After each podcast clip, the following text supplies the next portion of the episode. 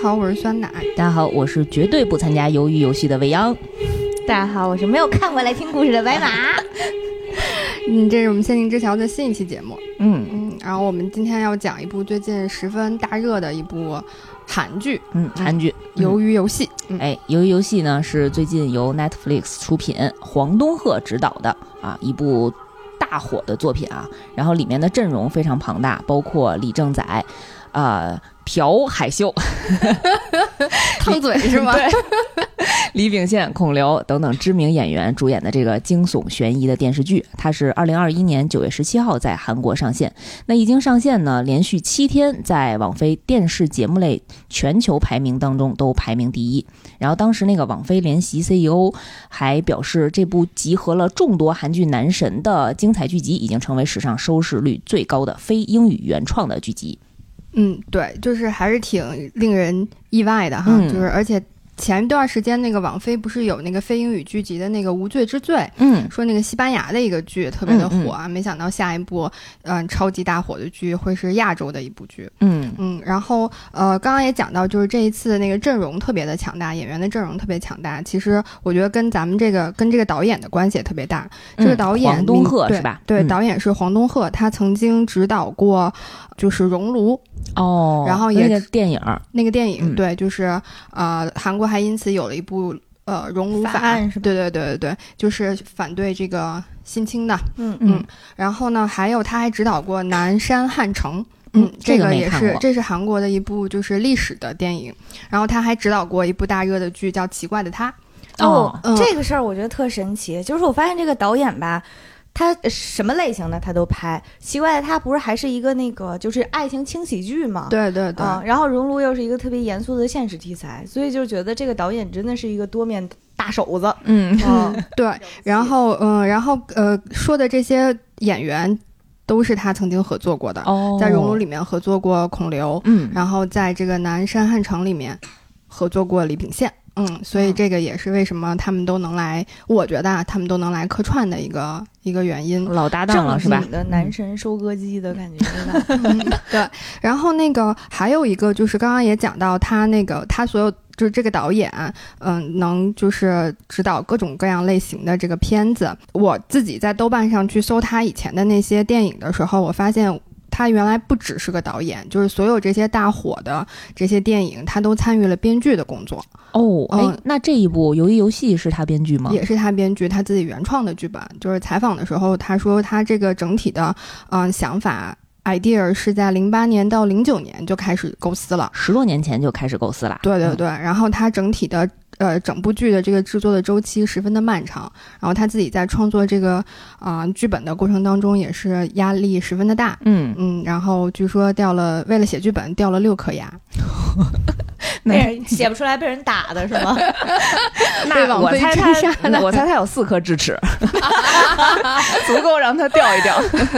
对，所以其实能看到，就是整，就是他在创作的过程当中还是。嗯，挺有很多的压力，然后付出了很多的心血，然后才有现在这样一部这么受关注的这样一部剧。嗯嗯，也是，呃，感觉磨合了很长时间，跟自己，跟这些整个的剧本和演员啊，是不是因为当时零八年刚写剧本的时候没钱呀，没有这么大投资，没能让他发挥出来？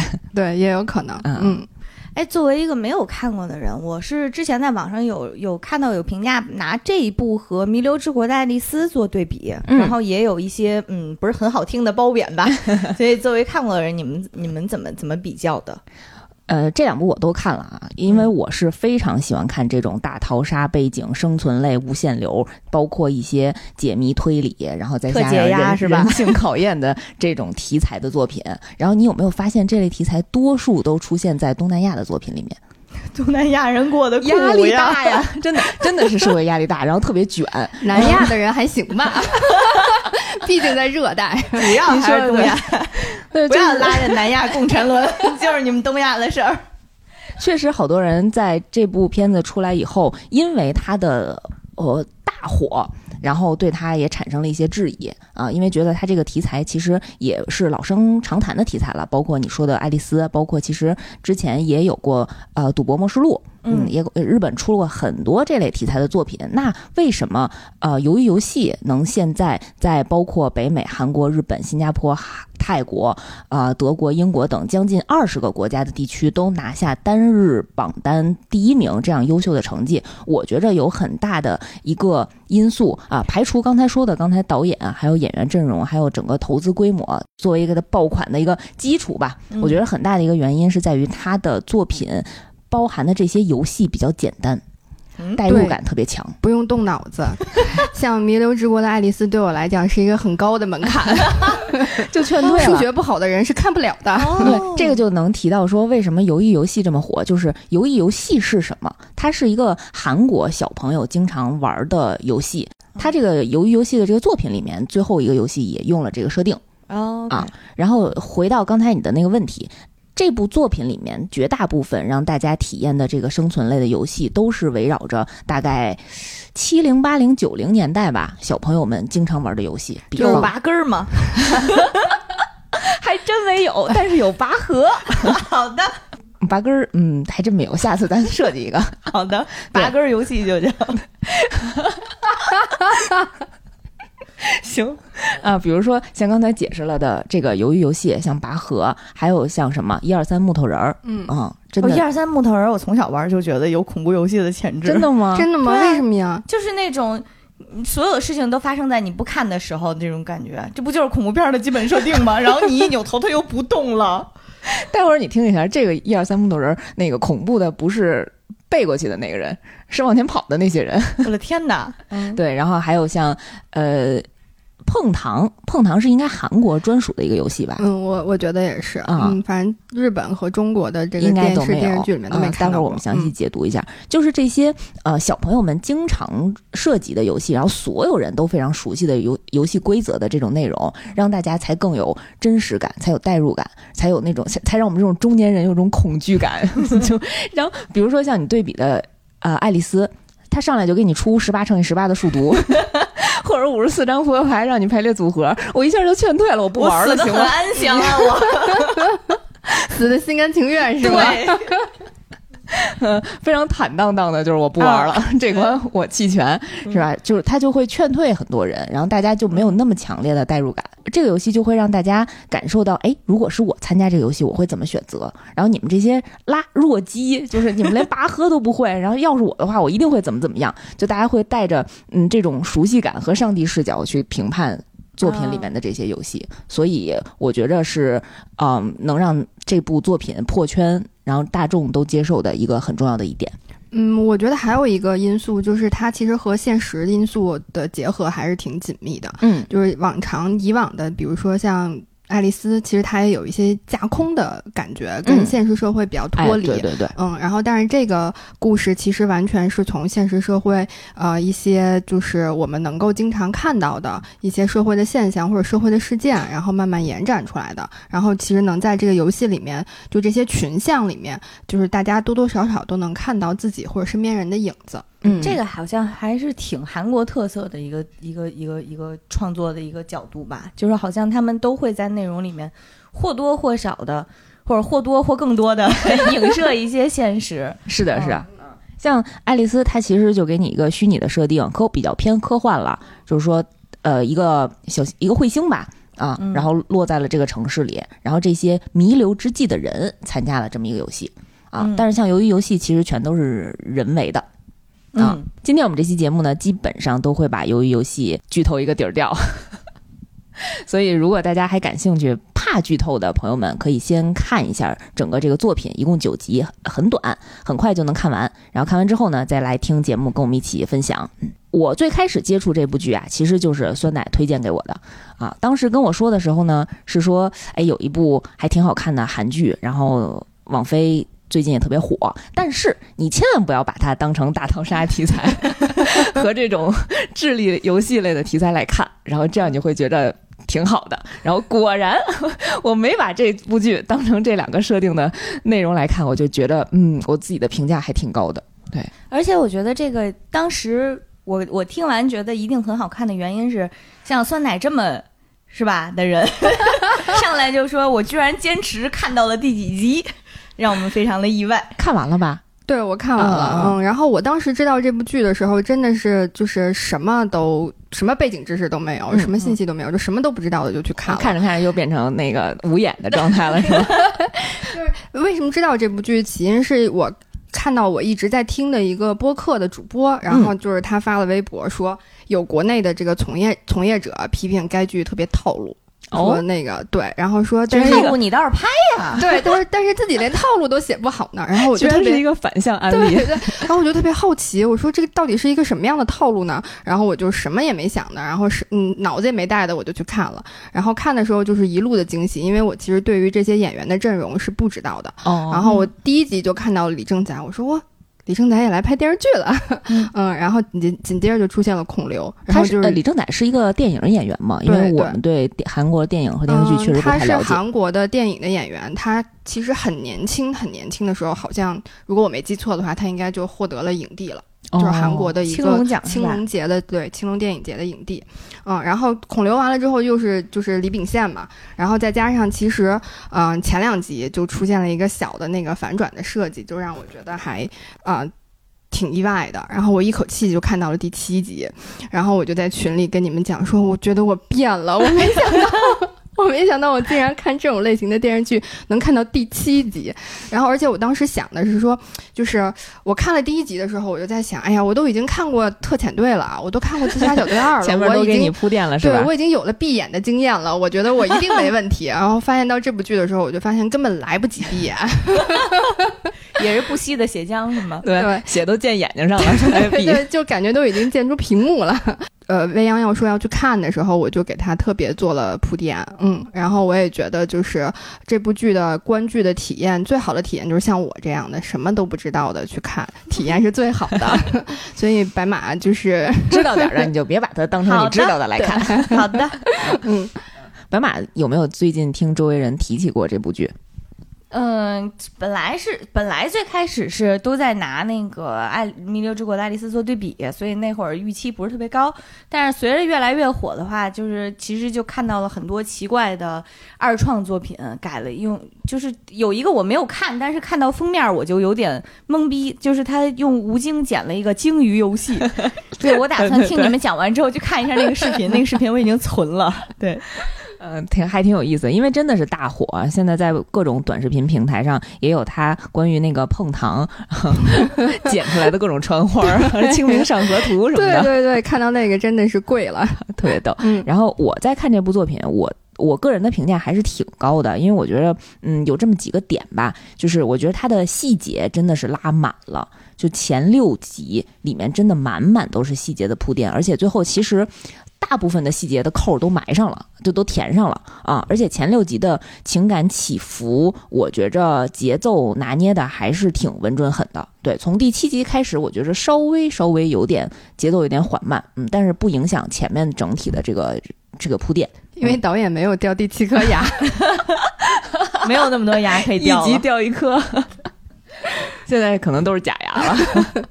对嗯，然后第二点呢是，嗯，这个我跟大部分的呃大家的评价其实有一些出入啊。我觉着，因为很多人觉着这个剧情里面的人物有一些反复横跳，就他们的价值观啊、然后有一些他们其中做出来的一些选择、一些动作很难理解。但是我其实觉着他们从呃，大部分人都是从始至终完完全全符合这个人物设定的，就是剧情前后的，呃，这个可以说人物弧光基本上都是在一个既定的 路线上前进着啊。这个我们可以到时候在后面一个一个的来展开啊，就是尤其是说这个男主。先点一下吧，就是很多人觉得男主在里面的一些行为特别不能理解，但是我觉得真的他完全都是他能做出来的事情，因为我从一开始就因为他也没带脑子。对因为他就没有脑子。因为我对这个，因为很多人都觉得他里面的一些善意的一些点都特别容易被打动，然后觉得他其实还是一个挺善良的人，是一个挺好的人。但我真的从一开始就对他评价特别不好，要不是因为他是李正宰演的，我真的完完全全对他没有什任何一点的好感。就是他是一个什么样的人呢？他是一个。嗯，完全把他的善意用在很错误的地方的一个人，就比方说，举一个例子，当时他们工厂大罢工，然后他有同事可能受伤了，然后他就守着那个受伤了的同事，还送去医院，最后那个同事可能病重，然后死亡了。但是那一天是他妻子临盆，嗯，而且还大出血！好像还反正出了很很严重的一个情况啊，他都没有去现场。就是我觉得，就他，所以当时他妻子跟他吵架的时候，他的理由就是：那我同事还死在我面前了呢。我就是我，我真的觉得他的善意完全用错了地方，而且他好理直气壮啊。对，而而且我觉得他是一个在生命生命当中拎不清各种重点的事情，比方说，呃，一开始他就塑造了这个人物是一个啃老族，就是一个年迈的母亲，然后一直就是嗯摆摊儿吧，然后用很微薄的收入，然后来供养着这个房租。然后因为这个男主他是一个呃在几年前就下岗了。这么一个设定啊，然后一直也没有收入，然后因为自己还特别好赌，好赌成性，然后所以把那些，也就是他是李正宰，不然他不会有老婆的，真的是就是把自己的什么保险呀那些全都退掉了，就是为了赌博，然后还是想通过这种。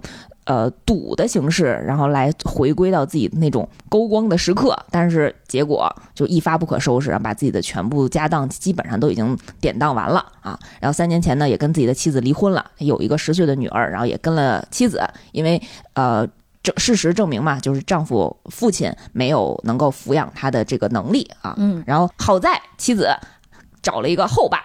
我们不说说不说是因为后爸有钱还是怎么样这些原因啊，但是起码给孩子一个非常良好的生长的环境啊，毕竟孩子十岁是在一个非常需要教育一个良好的教育环境的背景之下啊，这样的一个比较稳定的家庭，在这儿穿插的。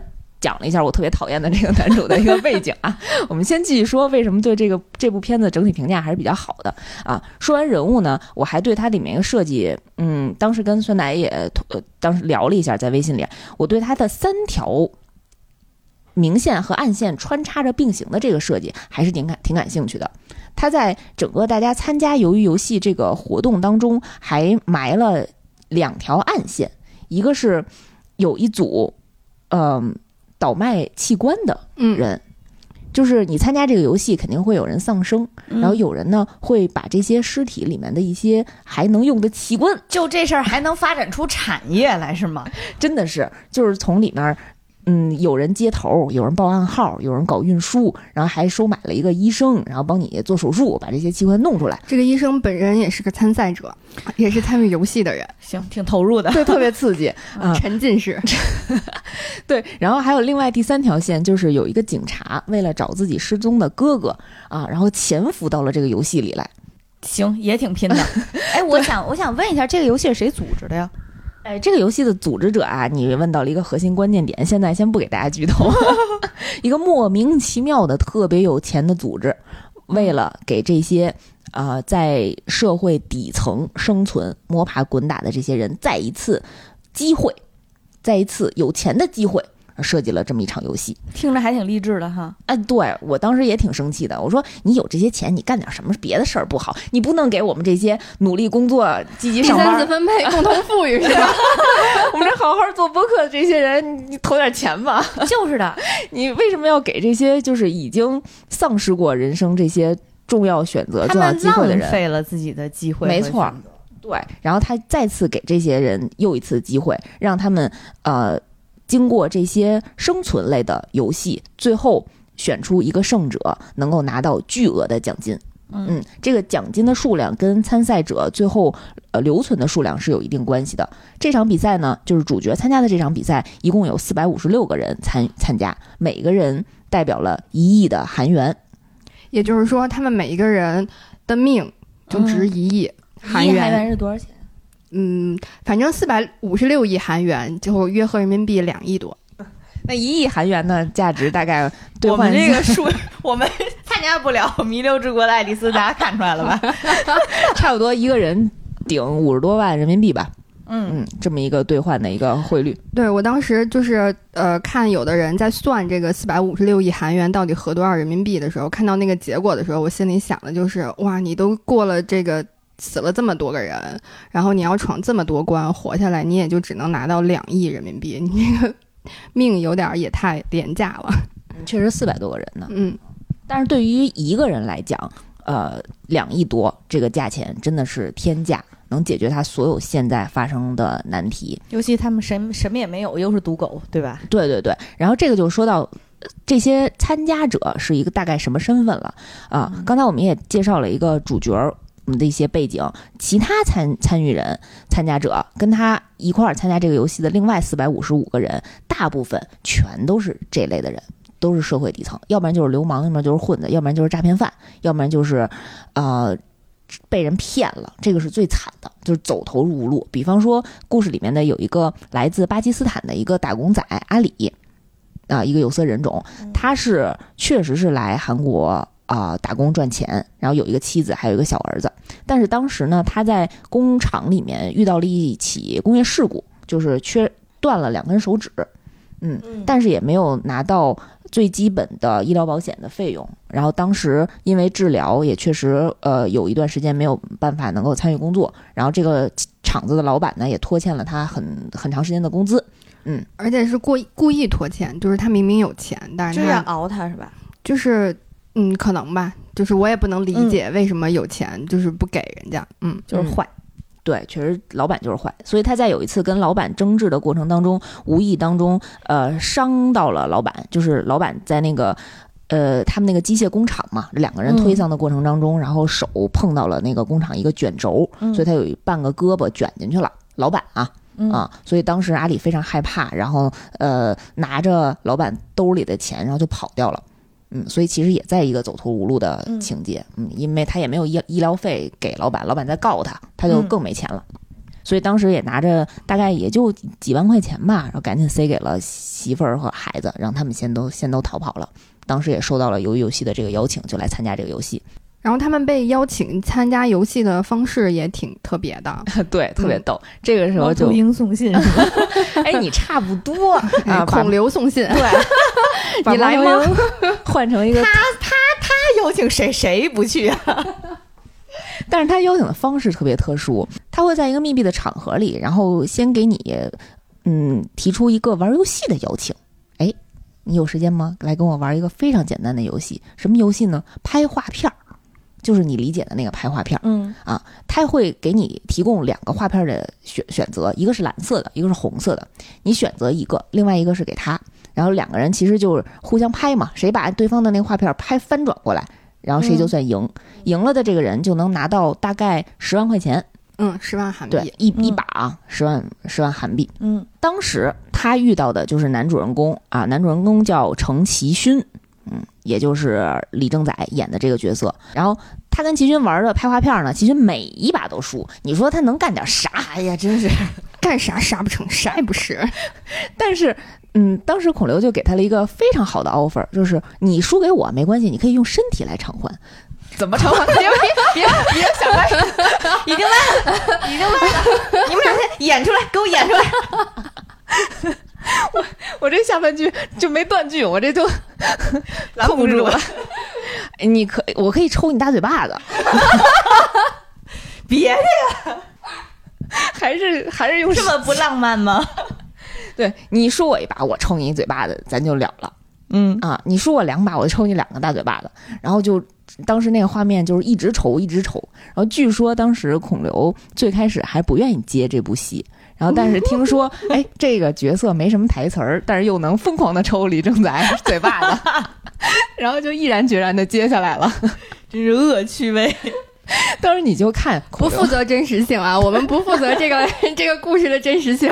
但是我当时看孔刘抽的时候，真的是情真意切，肯定是真打，我跟你说，使出了十成的功力，肯定是真打。当时拍的还挺挺真实的啊。然后在经历了这么一对儿。呃，这这么一顿 暴打之后，抽了十几 个，你也觉得是一对儿？这真的得抽了十多个嘴巴子之后，然后程勋赢了啊，赢了好几把。当时孔刘还呃给他提了一个新的建议，说：“哎，你看你跟我玩这个游戏挺刺激吧，挺带感吧？啊，如果我能再给你创造一个游戏机会，你只需要短短的几天就能拿到高额的奖金，嗯，你愿不愿意参加？”然后那个时候，程勋还挺有理智的，说我不参加，我这够了，我这回去正好吃一顿好的就结束了。你们这种肯定就是钓鱼的，啊，他还挺有理智的，拿了钱就回家了。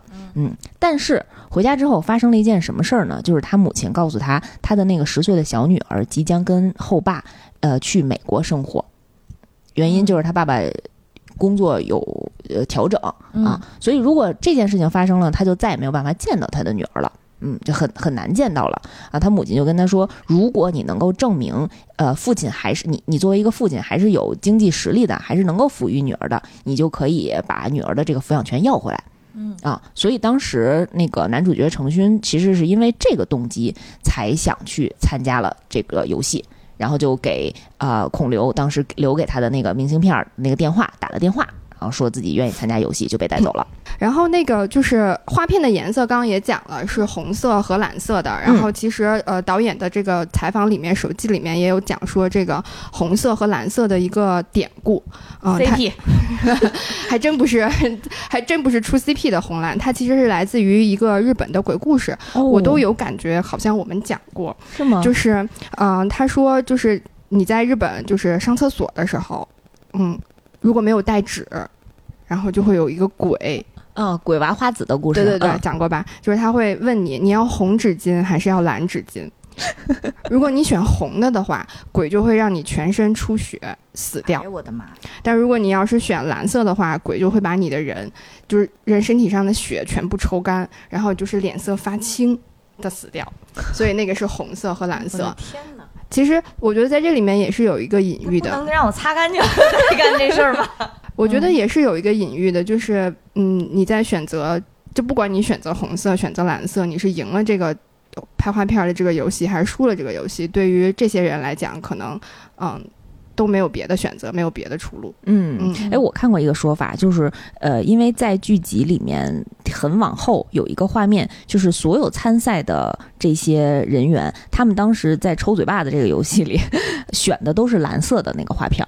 啊，所以有人说，你选择蓝色，你就是这个游戏的参与者；如果你当时选选择了红色，你可能就是这个游戏的那个执行者。对对对，就是圆圈方块那些人。对对对，就有很多有很多网友是这么猜测的，但是导演说，嗯，我没有这些网友有创意，我只是简单的截取了这个日本鬼故事。哦，嗯。对，然后那个我其实这里面有一个小的细节，就是在最开始的时候，孔刘 offer 了这个李正宰这个游戏，说你输了你就你就要挨巴掌，嗯，然后我其实我我印象里记得就是，呃，男主是有犹豫的，就他觉得为什么要打我的脸呢？打人不打脸，对不对？他其实有一些犹豫的，还是想付出身子是吧？嗯，但是，所以我我在这个时候我也会想，就是如果是我，我愿不愿意接受这样一个游戏？我输了，他就莫名其妙、平白无故的，我就要挨一巴掌在脸上。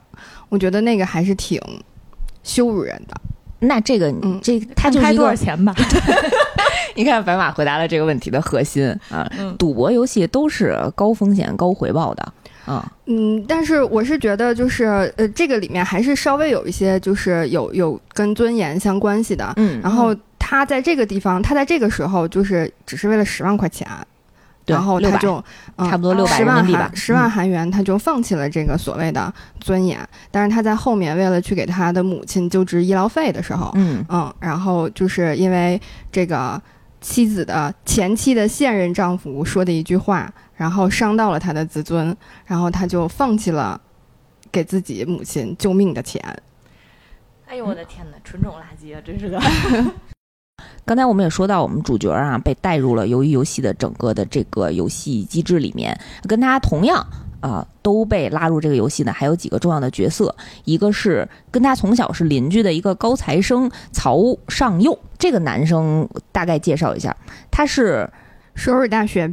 什么金融经济系、管理系毕业的？对，怎么沦为了这个游戏的参与？他是以第一名的身份考入了首尔大学，然后学的是经济管理系啊。但是呢，之后在证券公司还是银行工作的时候挪用公款啊，所以欠了很多债。你猜猜他欠了多少钱？怎么着也得十亿起吧？韩元这么不值钱？六十个亿！哎呦我的妈！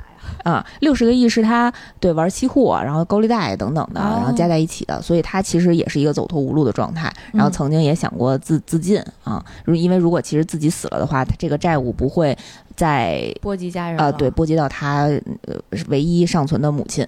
嗯但是这里面有一个细节，就是他为了，就是他欠了这么多债，然后他其实还是就有点那种滚雪球一样的，嗯就是我今天欠了，然后我就用其他的钱拿进来补，然后再去，呃比如说炒期货啊这样的。嗯然后他甚至把自己的母亲的房子和母亲在这个海鲜市场开的店铺，嗯，嗯然后都抵押进来了，嗯。啊，他俩就其实都是赌鬼呗，啊嗯对。只不过一个高阶赌博，合法的高阶赌博，然后还有刚才我们说到那个巴基斯坦的阿里那个打工仔，然后还有一个角色很重要，也是很多人很喜欢的一个女性角色，叫江晓，她是一个朝鲜人。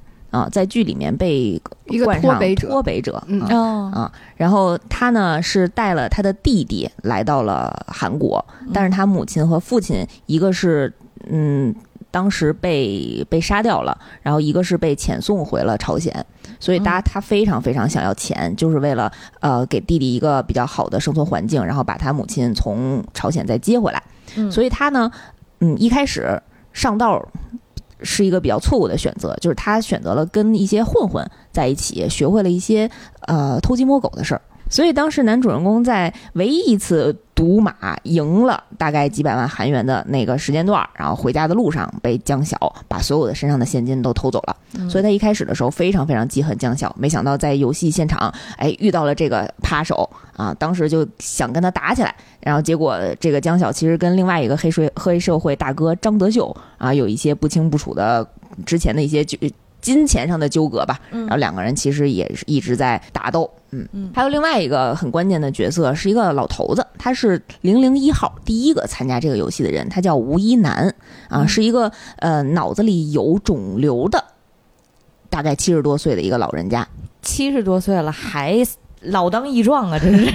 其实不怎么益壮了，你能明显的看出来他在剧情里面有一些呃呆傻的状态发生，就这个游戏它不考验体力的吗？还是考验体力？他觉得自己还行还行，扶我起来再试试是吗？都有，看体考验体力，但是也考验巧劲儿。啊，哎因为行你也知道玩游戏嘛，不光是体力战胜，就是你注意一下这个零零一号，嗯，特别棒，特别棒，行，特别棒啊！然后我们我们顺着这几个游戏简单聊一聊啊。那个第一个游戏很简单，就是我们刚才说的一二三木头人儿，嗯这也是这个剧集一开场能让这么多人一下进入状态，我觉得一个设计非常好的一个点。嗯大概四百多个人一下进入一个呃。看上去非常空旷，但是其实都是人为设计的一个呃户外的一个布景儿，嗯面前有一个巨大的一个木偶的娃娃啊，你应该在各种短视频平台上看见过。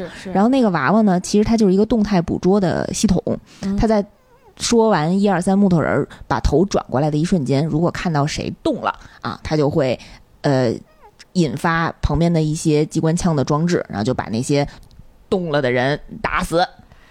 好的，那我要从头到尾站那儿不动，我要是从头到尾站那儿就不动呢，我在那睡着了，哦我是不是就特别？那你看，你问到了一个六一个核心的问题，就是十分钟之内你必须到达那个娃娃脚底下那根线之内，，OK，行，好的，你必须要完成这个游戏。你就得完成这游戏呀，是吧？所以呢，刚开始的时候大家都觉着，哎，不就一二三木头人玩儿呗？然后还有两个男的上来还打赌，说咱俩比谁能赢嗯啊。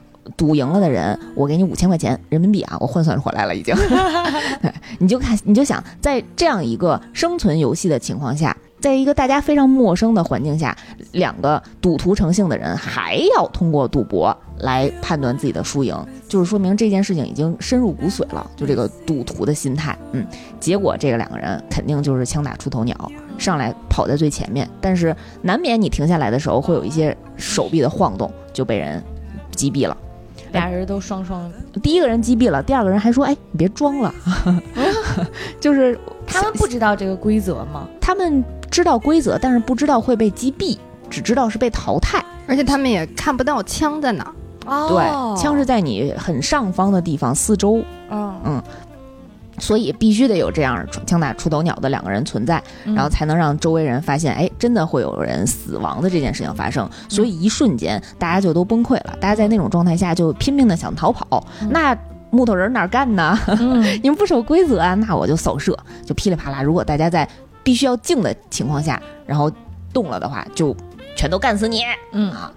大部分人都是在这个阶段被打死的。这第一个比做题刺激多了，我必须说。第一个游戏应该就淘汰了至少一半儿的人。对对对，嗯，啊，这个我特别想说的一点就是，我我觉得这还挺讽刺的，就是大部分人在还没有看懂游戏规则的时候就已经被淘汰了嗯，啊，特别像我们现代社会，尤其是大厂里面，哎呀，紧张了。对吧？你想，有人了解这个规则，嗯有人在这个规则里钻空的。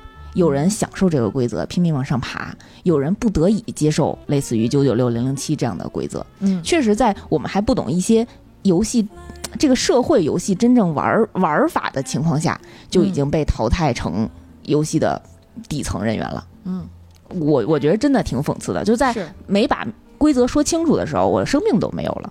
尤其是明天就要上班了，然后维扬在此刻延展到了 大厂。好的，上班的明天不能心情变得更愉出门愉快了。呃，对吧？然后还有一点就是在大家参加这个游戏之前，有人就。嗯，提到过有一个句台词，我特别印象深刻，就有人说小时候玩游戏，大家都懂得遵守规则，但是为什么长大以后在社会上生存，大家却不懂得遵守规则呢？嗯嗯，其实这也是让这些参与游戏的人，呃，一个警醒吧，就是为什么你们会沦落到这个地步？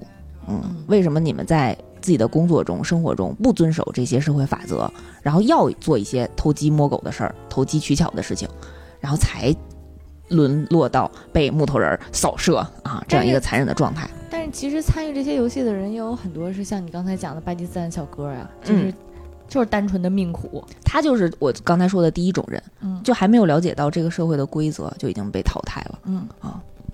对。然后我其实因为看到就是这是第一集的第一个游戏嘛，然后嗯嗯、根本没有想到第一集上来就就能死这么多人，而且嗯是以这种最简单的游戏的方式去死的。就很快就爆头了，是不是还挺冲击的？对就是还来不及闭眼吧？对，就是就是你用它用的是那种就是你小时候玩的最纯真、最简单的游戏，然后给你显示了就是讲了一个最残酷的一个事情，嗯。然后给了一个最凶最凶残的一个结果，嗯。嗯，然后而且就是它在整个布景和色调上面就是十分的，就是我自己是还挺喜欢的，嗯。就包括那个呃那个大的那个木偶娃娃，只要它不三十六三百六十度转头，我都很喜欢。对它，因为是儿童的游戏，所以就是而且整个呃剧里面所有的游戏基本上都是儿童游戏，所以它整个的布景和色调都十分的就是明亮，它的颜色的饱和度十分高，然后特 穿的也特别像我们的校服。对对对 对，然后他们基本上都是选的那种撞色的嗯那样的设计，然后而且十分接近游乐场，就是嗯你在一个很梦幻的，然后很放松，然后很像小时候的一个环境里面，接受你这个人生里面的可能是很严重的。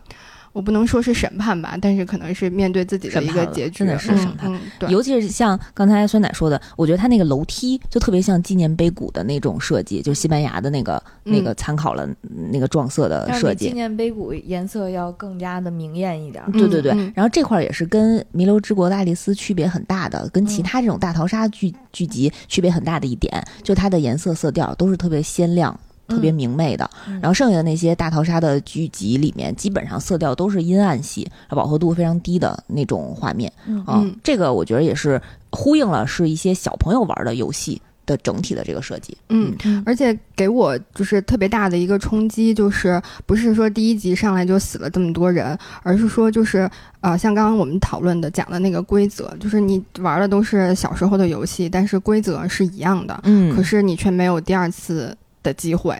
嗯，就是我在想，是不是也在就是也在讲，我感觉现在的我们的社会和世界的这个容错率也挺低的，就是你需要嗯、小心翼翼的、谨慎的，然后去做自己的每一个人生的选择和决定。嗯你一旦你一步做错了，你可能就步步错，就像那个首尔的那个高材生是一样的。嗯嗯，别做别做错事儿啊！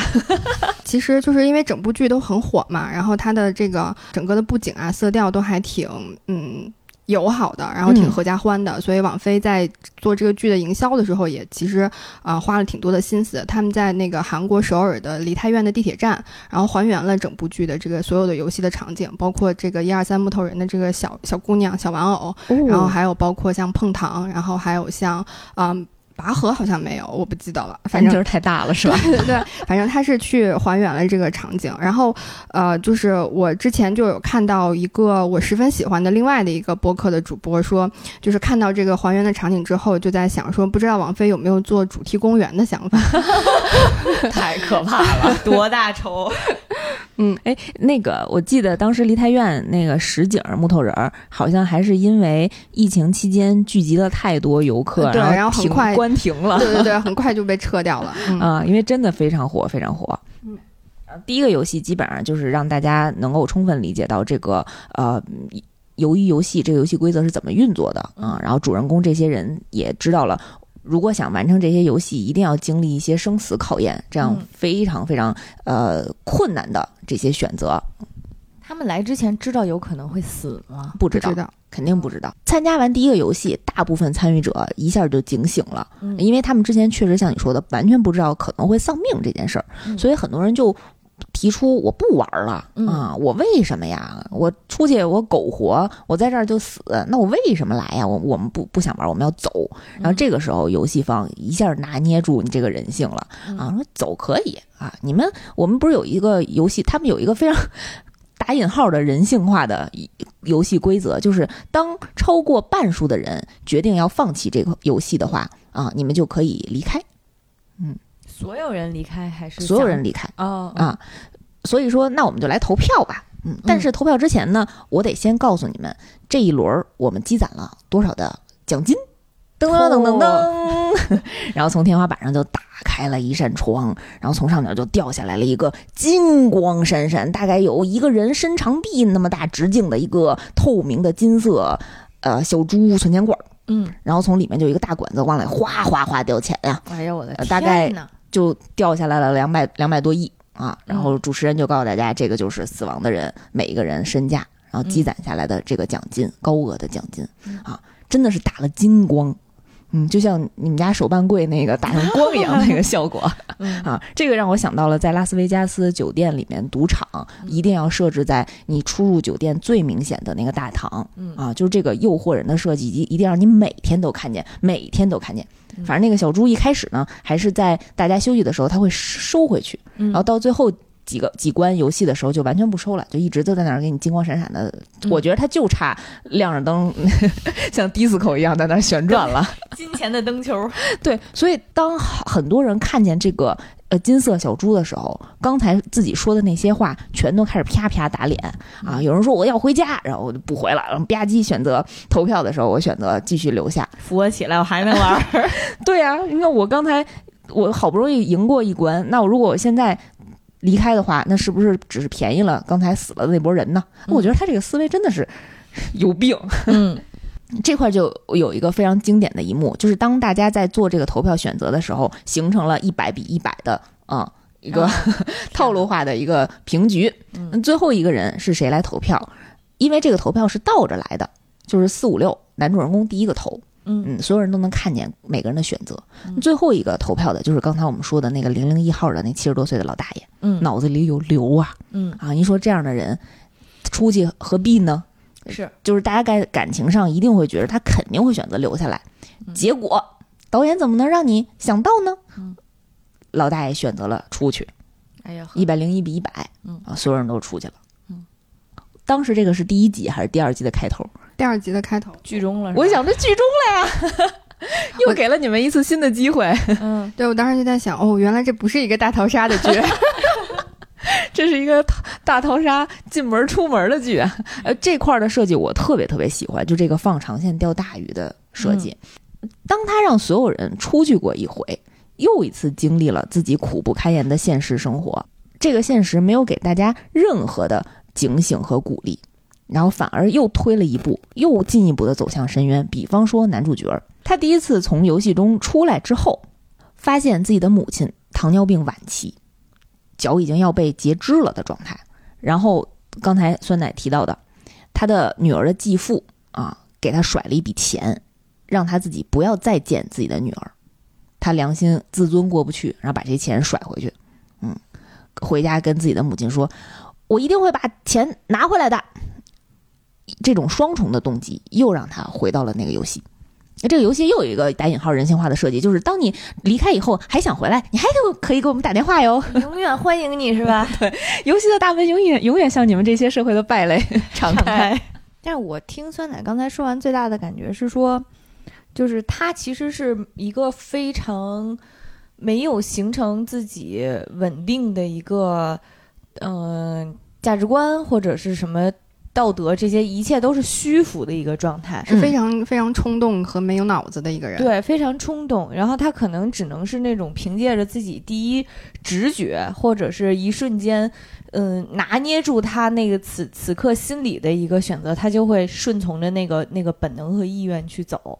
对，你就当时你觉着，哎，这个人被施舍了钱，但是让自己这辈子不见女儿，然后把钱甩回去，还在一个大雨瓢泼大雨的场景下把钱甩回去十分的，韩剧。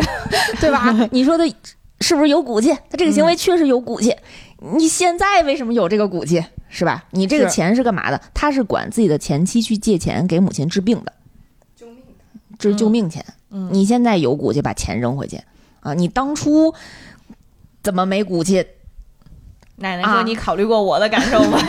对呀、反正所以就是扣回刚才说的，我一直觉得这个男男主的嗯善意理打引号理所当然的这个善意用的每一次都错，嗯，真的拎不清重点在哪儿。？”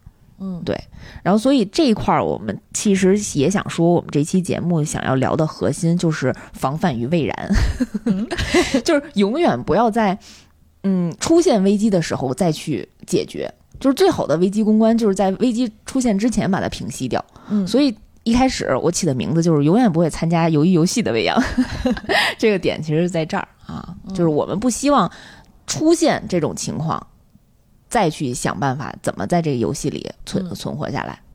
嗯，然后其实呃，不仅是男主返回了游戏，然后我们刚刚说的那几个比较重要的这个人物都返回了游戏，然后整体重返游戏的人的比例嗯，是百分之九十三。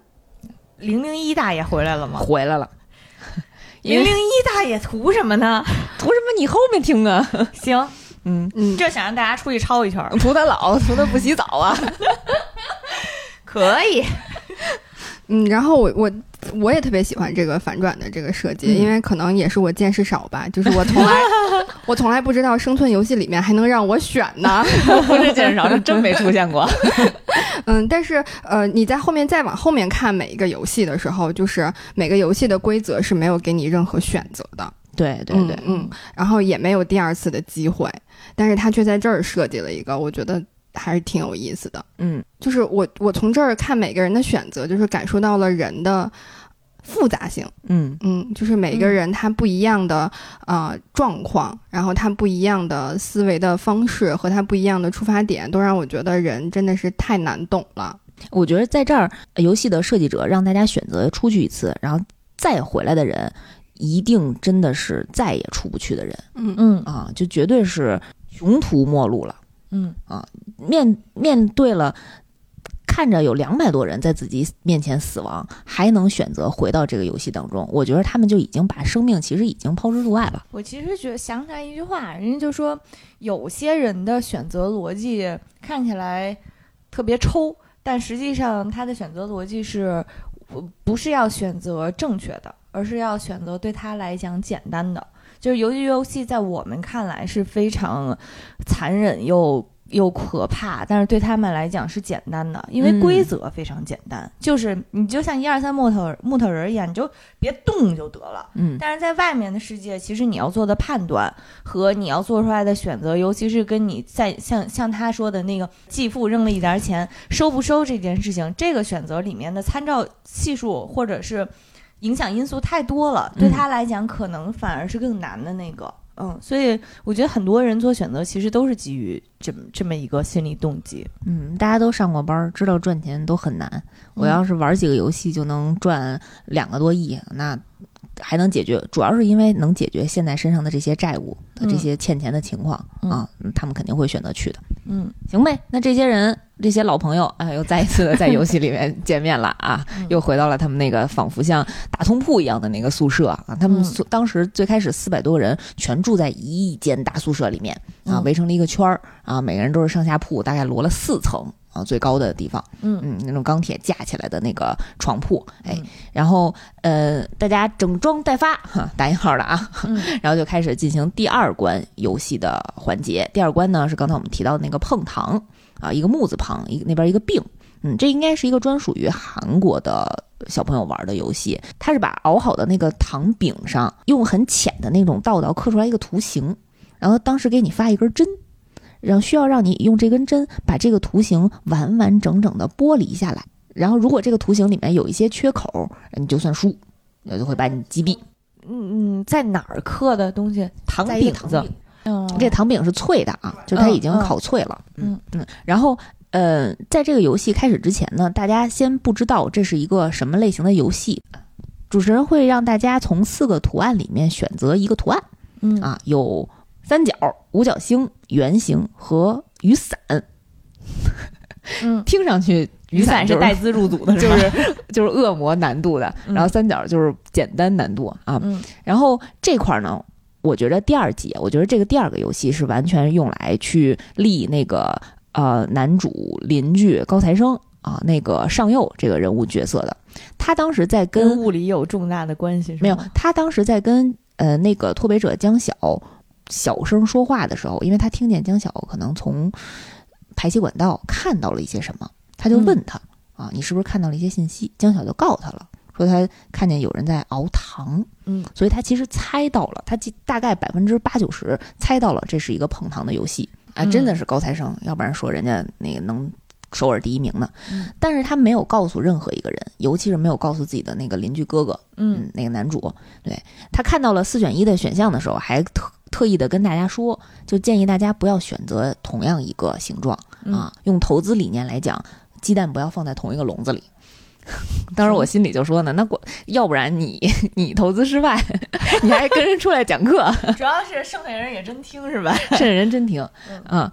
所以男主就嗯最后一个选的，先让人谦让的让别人先选嗯啊。然后那个高材生呢选择了三角啊，男主最后选择了那个雨伞。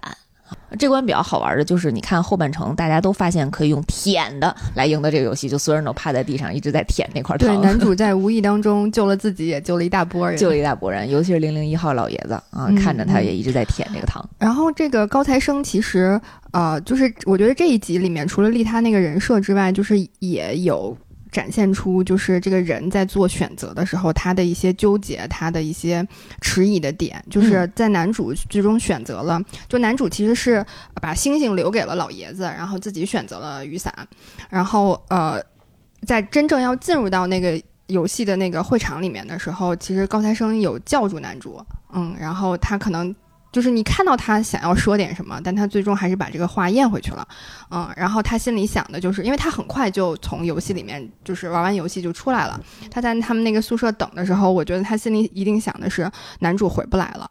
嗯，然后但是等到男主回到宿舍的时候，然后呃，他松了一口气，然后我觉得就是，呃，这个也让我就是在后面的那个弹珠的那个游戏的时候，就他的这一这个这个反应，松了这口气的反应，让我在弹珠的那个游戏的时候对他抱有了一丝丝希望。呃，这块儿我觉得他松了一口气是，嗯，确实是他还没有想好。当当时他因为也不是百分之百就能确定这个游戏是什么游戏，因为他也是猜的啊，所以我觉得他也有这层的想法啊，就没有直接告诉大家这是什么游戏，也怕误导了别人啊。也可能把他想的太好了吧，我觉得你把他想太好了，嗯，嗯，因为我是这么，我是觉得就是他在选那个形状的时候，他其实是第一个选的。嗯嗯，我觉得他多多少少他猜到了，而且他在选的时候他。我在我还在想，他们是不是应该谦让一下，让老爷子先选？但是他是第一个选的，然后紧接着他就让那个巴基斯坦兄弟选了。嗯嗯嗯，我觉得作为一个耿直的格兰芬多来讲啊，如果 作为一个耿直格兰芬多，如果我不确定这件事情，但我也有一些猜想的话，最简单的方式，或者说你真的要抱着一个善意的方式，你是要把自己掌握的信息 share 出去，你们自己做判断。嗯嗯，他像他这样自己有一个判断，然后还嗷嗷跟别人说咱投资理念要 鸡蛋什么笼子之类的，这这这就是坏，这就是坏啊！嗯，我觉得他的他这个这个人物从头到尾，我觉着人设也很嗯自始，嗯，那叫什么？呃始终如一的一点，一致就是对他秉承的就是个人利益最大化。是的，啊对你待会儿看到后面一关嗯游戏的时候，他融入到一个集体，他会非常非常努力把这个集体的利益最大化。啊，嗯当然，这个集体利益最大化的最终的结论也是让他个人利益的最大化嗯啊嗯啊！我们先说完这个碰糖，当时碰糖特别好玩的就是 网上有好多那个男主拿起来的那个糖饼上面其实是什么星巴克的那个 logo 啊，什么清明上河图啊那种哦我看过星巴克那张，特别特别复杂的图案。对。然后说那个新加坡还有一个咖啡厅专门做了就是定制的这样的那个点子，是吗？对，非常会做营销了啊！嗯那这个游戏之后呢，又来到了一个非常残忍的环节，就是游戏设计者也挺鸡贼的，他在这块儿对特别坏，他在这块儿呢故意设计了资源短缺的情况，就是给每一个人分配了一瓶水和一个鸡蛋，嗯但是他忽就是我觉得是主动忽视有人领过一次，然后再排队又领一次这样的一个违规的操作。我觉得他肯定是呃睁一只眼闭一只眼看见了，但是没有去揭露他，就是他会纵容很多他会纵容。对，刚刚讲到就是，嗯、张德秀他们多领了好几份儿，然后就导致最后有两个人是没有领到的，然后就可想而知我们这个游戏多残酷啊！你就是这嗯承受的精、精神压力和这个身体上的这个这个消耗，所以这两个人就不干了，嗯然后就说非要非要让他把他们拿拿去的这个鸡蛋和是啤酒嘛，呃，反正是个饮料，吧。嗯，然后呢那个要还回来，然后张德秀就把他打死了。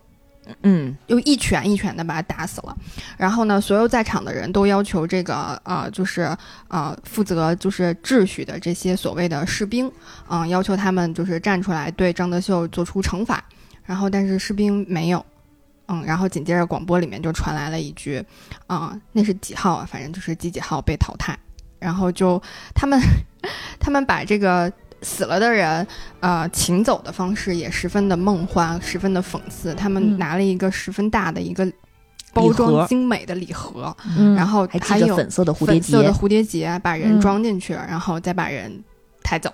嗯，然后呢，再然后紧接着广播就通知说，请你们保保留好你们的体力，然后呢，那个我们就是要呃准备接下来的游戏了。那对于张德秀这样的人来讲，他就看到了什么呢？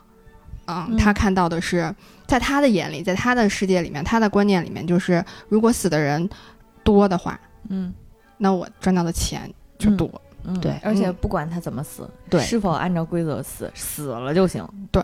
其实就是呃跟我竞争的人数更少了，嗯，而且嗯。刚才游戏管理者默许了他杀人的这个动作，嗯。所以其实就纵容了他接下来的一些行为。嗯对，也就是说，就是整个的这个体系系统，这个系统运转的这个规则，嗯，只存在于游戏里面，嗯嗯，游戏之外的这些全部都是啊、呃没有人去限制的。然后或者，说整个体系它只管理你是否违背了我体系的意愿。嗯，是的。然后呃，就是游戏管理者应该是在这集吧，我记得，就是他还十分啊、就是道貌岸然的 说，我们是一个公平的游戏。嗯嗯，所以那天晚上呢，就发生了一件大事儿，就是开始分帮结派的自相残杀嗯啊，就是都想在下一个游戏开始之前先削弱自己的。呃，竞争者对这块儿呢，就我就非常生气啊！就一般遇上这种事情，嗯，在这些参与者的眼中，不是联合去对抗上层，而是首先想到的先削减同类。嗯啊，这块儿其实有一个细节特别特别讽刺，就是所有的当时在那个宿舍里面，所有的床铺都是靠墙的，都是那个钢架子堆起来。呃，其实所有的游戏内容早就已经在墙上都画出来了，哦、就用那种火柴人儿就画成了火图图图案。但是因为大家那个床都靠着墙，所以其实你是看不到的。但是如果有人刚开始的时候就是想说，我们想想怎么逃出去的方式，我们联合起来，那如果把这些跟床都玩密室逃脱一样，对就是找线索，先找线索，你把这些东西搬开，其实很显而易见的，这个游戏的规则全在墙上都已经画好了。啊、嗯这个也是在最后呃只剩下三个参与者的时候，就是呃宿舍里面会把所有死亡的人他的床铺也全都带带走，所以剩下三个人，整个那个呃宿舍全都空了。嗯。空了的时候，大家才看到哦，原来墙上这些事情都已经早就已经写好了。嗯嗯，这块儿呢，我们就请出鲁迅老爷子。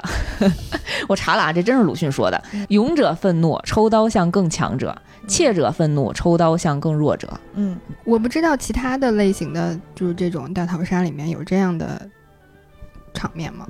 嗯，也会有，也会有，因为这种自相残杀是这种题材非常想去，呃，反讽和去表现的嗯一件事情，就是嗯沦落到此的这些人，其实大多数都非常自私啊，也不懂合作，嗯，只看自己的眼前利益，没有大局观嗯啊。但凡他们其中有一个人能够稍微稍微有大局观一点点，都不至于到这儿都不至于到这儿来，嗯。所以我觉得就是从头到尾，游戏的嗯这个管理员都是在讽刺他们，讽刺观众吧。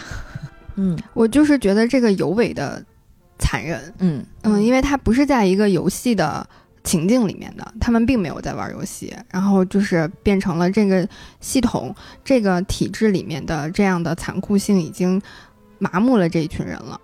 然后这群我觉得我反而觉得不是麻木这群人，而是说驯化了这群人，激活了这群人，嗯就是这种残忍和对于基本的人性已经泯灭了的这种状况，在他身体是一直存在的，只不过可能在外面的社会还有东西抑制他。毕竟你在外面杀人，可能有你会被被惩罚，但是在这里面发现，为了我的利益，我做什么，只要我我没有违反游戏规则，我做什么都不会被惩罚的时候，他就只会去顺着自己的本能，然后最大化自己的利益。嗯，我反而是觉着，嗯，游戏就没有结束。嗯，就即使是晚上，也是在这整套的游戏规则里面啊。嗯又拉回到现实来说，嗯，你以你以为下班了就是游戏结束了，但是人家下班还有零零七九九六呢。嗯啊，你把自己身体搞垮了，人家偷着乐的，所以还是好好锻炼身体，好好对自己好一点。真的，要不然就叫什么什么仇者乐，什么亲者痛。亲 者痛，仇者快，乐挺喜庆。比较接地气。然后说回来，刚才我们刚说完，大家都是自私的一派，然后下面一个游戏就马上需要大家团结起来。下面有一个游戏就是非常常见的拔河，嗯只不过呢是让大家在二十多米高的一个高台上进行拔河，哪波赢了，相当于就把另一波人要拉拉出来，这太刺激了，直接从二十多米就摔下来了。这太刺激了。对于一个恐高患者来讲，就是我上去了，可能就已经晕了、晕菜了，根本就不需要把我拉下来。拖后腿了，你们全队的人，拔河这关其实很简单啊，最终呢是通过老爷子的策略和上右的呃一个选择，让大家以卵击石，让他们这个非常破碎的团队呃赢了对面全是男生的对手。中间有一段我觉得特别精彩的就是，其实他们呃通过老爷子的策略已经取得一定的优势，但是最终还是没有赢过对方的力量的时候，然后曹尚曹尚佑选择让大家同时往前走三步。哦，他在那种紧绷的情况下，呃，做出了这样的一个判断，然后其实是希望让大家以退为进，嗯我先往前走三步，让对面摔倒嗯啊，然后一下大家再把他大家拉过来，嗯，嗯，再把对手拉过来。这也是挺冒险的。嗯，对对，其实就是退让是为了更好的蓄力进攻吧，然后我觉得嗯能体现这么一点、啊嗯。但是在这一关，我觉得是真正意义上主角团亲手杀人的一个设定。嗯嗯，即使你没有想把对方弄死，但是你把对方拔过来啊，其实也是间接的造成了对面的死亡。嗯我觉得这个是刻让大家刻在骨子里一个我手上已经沾满鲜血的啊、嗯一个设定。啊，再往后第四个游戏其实是我最破防的一集。而且我觉得这个这两个游戏挨着，简直就是导演编剧太有敌意了。对，就是一定是 肯定是故意设计的。嗯就是前面刚大家团结协作，然后十个人成为一个非常亲密无间的团队，然后下面一组呢叫双人弹球。嗯最开始的时候也是游戏设计者非常鸡贼啊，不告诉你这是什么游戏，先让你选择一个队友，跟你一块玩游戏的人。他用的原话，跟你一起玩游戏的人，所以在场的人基本上都选择的是跟自己关系最好的那个人。嗯嗯，但是这块儿也有一个人性的选择啊，就是刚才我们讲的那个高材生啊，高材生呃上右，按理说他应该选择自己那个邻居哥哥，因为他们很熟，都是发小，但是他却选择了阿里，因为他觉得阿里力量大，嗯，他是一个头脑型，阿里是一个力量型，咱们两个人组合在一起就无敌了，肯定能战胜在场的所有的人。啊。所以呢，呃，男主人程勋，其实他作为一个身强力壮的男中年男性，其实有很多别的选择，但是他最终选择了老爷子。因为当时有一个人要跟他组队的时候，就说：“你看，咱们现在是三十九个人，有一个人肯定是要落单的，嗯，保不齐就是那老爷子了。”啊，当时男主人主动去选择了跟老爷子组队，他是出于那种家有一老如有一宝的心态选。没有他，我觉得那个时候他的神情、神态和动作展现出来的，就是他不希望让那个人被淘汰。嗯，因为呃，就是那个邀请男主组队的那个人有提到一句，就反正是暗示吧，我觉得就可能落单的人就会直接被淘汰掉，就直接就死掉了。嗯，对，所以在这个。嗯，大家组团组好团，马上就要进行游戏的时候，一开始给大家的一个环境设定，还是一个非常温馨的夕阳，一个呃，傍晚黄昏，对这样的一个设定，然后让大家感觉就是自己在下班下学之后，然后跟自己的好朋友一起在巷子里面来玩儿玩什么呢？双人弹球。嗯嗯，这个游戏规则非常残忍，就是你手上有十个弹球，你的队友手上有十个弹球，你们通过任何一种游戏，你们两个人自己商量，把对方的十个弹球赢过来，你就赢算赢，对方就会被淘汰。所以其实就是一个二进一的一个简单粗暴的规则。嗯，听完这个规则呢，嗯，很多人其实就已经崩溃了。对我当时就是停掉了，我就第二天才看的。我是在地铁上看的，哎呀，就是在路上哭成狗，也是一个。他们是那个游戏的规则是只要赢过来就行是吗？那我捶他一顿也行，不能使用暴力，前提是不能使用暴力，但是你可以骗。嗯，有人就选择了骗。你说骗这事儿就 特别残忍是吧？然后这块就特别想讲三对儿吧，三对儿组合。嗯嗯。第一对儿就是男主人程勋和那个老爷子。嗯，老爷子在知道玩弹球，但是不知道是两个人二进一的这个规则的时候，然后还跟程勋讲：“咱俩要组成钢布。”钢布这个词，嗯，刚需的刚，然后石头剪刀布的布，应该是一个韩国专有的一个名词，类似于兄弟哥们儿啊，我们就是好战友。铁词了，对啊，铁词儿。两个人刚刚组成好钢布，就面临着二进一的这个难题。嗯。老爷子和男主选择了一个猜数、猜单双数的简单的游戏。嗯，就我手里抓俩球，抓几个球，让你猜这是单数还是双数。你手里抓几个球作为你的筹码。嗯啊，赢了就我的就给你，输了你的就给我。嗯嗯，所以在男主玩到最后手上只剩下一个弹球的时候，然后那个老头说了一个单数还是双数。嗯，猜对了，其实。嗯，但是那老头后来反问他：“哎，我刚才说的是什么来着？”嗯，那个男主故意的跟他说了一个错误的答案。嗯啊，然后老头子说：“哎呀，那是我猜错了，我的就要给你了。”所以他又诚心的对吗？所以他又赢得赢得了大概三四个，继续了这个游戏。老头是诚心的，为什么呢？是因为在后面，男主以为自己把十个全都赢到了的时候，要交给工作人员，然后结果老头从兜里又拿出来了一个。嗯嗯。藏了一手，姜还是老的辣。嗯，说我没玩完呢，我还留了一个。然后那个时候老头就就不不玩这个游戏了，就就就就是有一种装傻充愣啊的那种感觉，就是在这个街道里找，说哎，我当年年轻的时候就是在这样的一个街道长大的啊。我下班回家看到我的妻子和孩子，尤其是我孩子在院里玩的特别嗯特别投入，都没有发现我回来，就一直在讲自己。以前的故事，然后男主着急呀，因为他有倒计时的，所有的游戏都有倒计时，我要赶紧完成这个游戏。要要你要这样的话，咱俩肯定就死在这儿了啊！然后老头就跟他讲：“那你那咱们玩再玩一把，你赌上你的全部，我赌上我的全部，嗯嗯，咱们来决定胜负。”男主说：“这哪公平啊？我现在十九个，你一个啊，我为什么要跟你赌上全部？”老头子说：“那你当时骗我单双数的时候，你你就公平吗？”那个我觉得。那个李正宰演的特别好，那个时候他被那个老头子揭穿了的时候，嗯那个微表情，那个愧疚，哎呦，那个小心思被曝光出来的那种感觉，真的是，我觉得他的每个睫毛都在 都在演戏，嗯，就情不自禁的流下了悔恨的泪水，嗯，但是当时老头就直接把最后一个弹球递给他，嗯，说我们是钢布，哎呀，就受不了这个。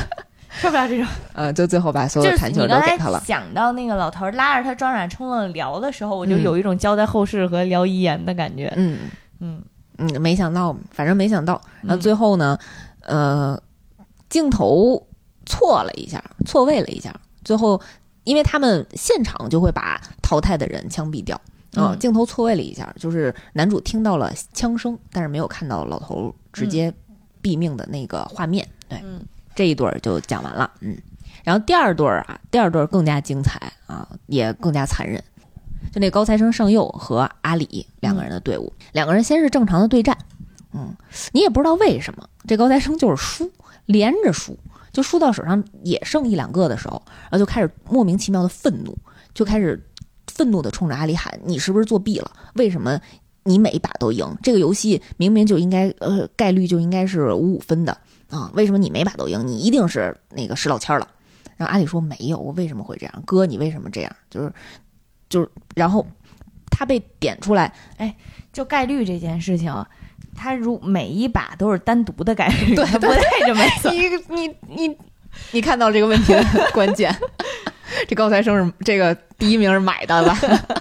成绩是买的啊。然后当时那个他就抓着阿里想要对他施暴，然后就被工作人员拦下了，拿枪抵着就给捅开了。嗯然后上上佑做了一件什么事儿？我当时真的挺惊讶的，他就跪下了，他就跟阿里开始痛哭。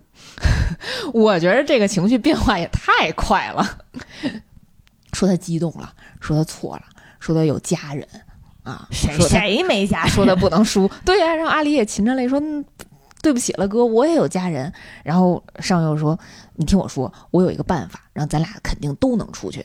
嗯你一定要相信我。”就是他就给他出了一个招儿，嗯就是说现场呢肯定很会有很多组游戏玩家在时间结束之内没有办法决出胜负，因为他要赢得所有的探球。所以呢，咱俩联手，你先去探查一下，剩下现在是还有的玩家，呃，有没有那种年龄特别大的？嗯嗯就是高材生的意思，就是他没有在现实内肯定有可能打平局或者没有得出胜负的，然后可能就会需要再来第二轮的一个对决。然后那我们就现在要去找能够参与第二轮对决的人，有可能是这种呃每一组每一组对决，两个人一起。二对二这样对决，对，然后我们团队战，对，我们需嗯要去找这个组合里面有老人的，或者是有女性的，这样的其实是呃。当然，我到现在我也我讲到这儿，我也没理解为啥要找老人和女性这种弹球这种靠运气的，啊 对对。但是反正他就让阿里去找了，然后阿里人脑子不好被忽悠瘸了，他可能是韩语不好，然后阿里就真的去找了。然后阿里去找之前，高材生还做了一件事儿，啊，找之前呢，高材生说：“哎，你手上拿着一堆弹球，怪危险的，万一被人抢走了不合适，我帮你加固一下。”然后，于是他就脱了自己的衣裳，脱光了自己的衣裳，用自己里面的那个 T 恤，然后咬下来了一段布，然后做成了一个呃像项链儿一样的，就是挂在了胸前一段绳子，把阿里的那个呃装弹球的那个小包加固了，就让他自己挂在胸口，就不用拿在手上，也不会丢。嗯，在这个过程当中，他就使诈了。啊，他在倒腾这个弹球的时候，嗯，用花坛旁边花坛上的一些小石子儿装进去，取代了阿里本身那个兜里的弹球。哎呀，阿里就挂着十多个棋子儿，然后一直在这个场馆里还帮他找人呢。嗯嗯，那一幕也非常残忍。然后在游戏快要结束之前，那个高材生就把这袋儿弹球直接交给了工作人员，说我没有使用暴力，我赢了。嗯，然后最后阿里在一直叫着他在这个游戏过程当中认的这个哥哥的名字，然后被枪毙掉了。唉，我在某一个瞬间真的相信了高材生的话，我真的以为有有一个办法可以。但是没想到又打脸了，是吧？就他反手就直接把那个二十个弹球全都交上去了。嗯，嗯，我觉得这块儿可以提一下，就是刚开始我们看的时候，以为这个高材生他只是嗯不影响个人利益的情况下，咱们都能当朋友啊。但是他确实在最后这个环节也是贯穿着这个嗯这个个人利益之上的这个行为。我觉得这件事情错不在于你想赢这个游戏，错就是在于你欺骗和利用。嗯你堂堂正正的、光明正大的赢或者输，你就认了啊。就完了，你不能中途反悔，你中途反悔，你你这又哭一哭二闹三三上吊的，嗯，你愧对于你首尔大学第一名的这个 title。首尔大学不承认有这样的学生，首尔大学回头发微博声明了。嗯，然后第三对儿啊，也是我特别破防的一个，就是江晓和刚才我们上一把呃拔河那个游戏里面他找来的那个小姑娘智英嗯智英，对，俩人也是知道了自己这个团队里只能有一个人活着，然后智英就主动提出说：“那咱先聊会儿天儿吧，嗯，咱也别着急决出胜负，咱们就比一比一把。”俩人就开始聊自己一些身世，然后就聊到了以后出去想干什么。嗯啊，然后就发现江晓对于未来的规划非常明确，嗯救弟弟救母亲，然后还想去一趟济州岛，嗯因为觉得是像度假，嗯，想享受一下真正的生活啊，嗯不是这种穷困潦倒、颠三倒四，然后逃生的这种困境。然后问智英想出去干嘛，智英没想过，嗯为什么呢？是因为他是从监狱里出来的时候被拉进的这个游戏。他为什么进了监狱？是他杀死了自己的父亲。为什么？因为父亲杀死了他的母亲，嗯还强暴了他。嗯嗯，所以对于他来讲，人生就从头到尾都是灰暗的。他对于未来就根本没有什么指望。嗯啊，抱着这样的心态，于是他最后就说白了就是让江晓赢了。嗯嗯，他们比了一个非常简单的游戏，就是对面那个墙谁扔得进，谁把那弹弹珠扔得进，谁算赢。然后智英就直接把那个弹球扔到了地上。嗯，江晓非常生气。江晓，我觉得江晓是刚才我们说的那个输赢嗯完全要靠自己的努力啊。然后如果输了，然后也认的这种人。嗯，所以他非常非常的生气，他就意思就是你你你你这样让我赢你，我不承认。啊，但是也没有办法。嗯，我觉得这个游戏里面，他们还是就是有一些人还是存有那种最朴实、最基本的“你对我好，我要报答你”的心态。是零零一老爷子和刚才那个智英，其实他们都是或多或少的曾经被这个人救过。比如说那个男主是让让他不落单儿，然后嗯智英是被他捡过来拔河。嗯，所以就是他们还是有那种最基本的“你对我好，我这个时候我就适当的救你一把”这种心态。我好想和他讲不落单儿之后的结果是啥。不落单儿结果可以讲一下，就是刚才我们说直接晋级了是吗？直接晋级了，三人。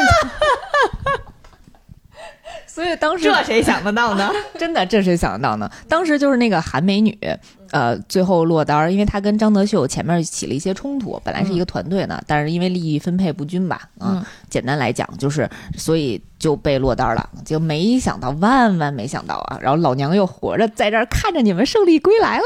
嗑了瓜子儿，看你们在那玩弹球，特别开心是吧？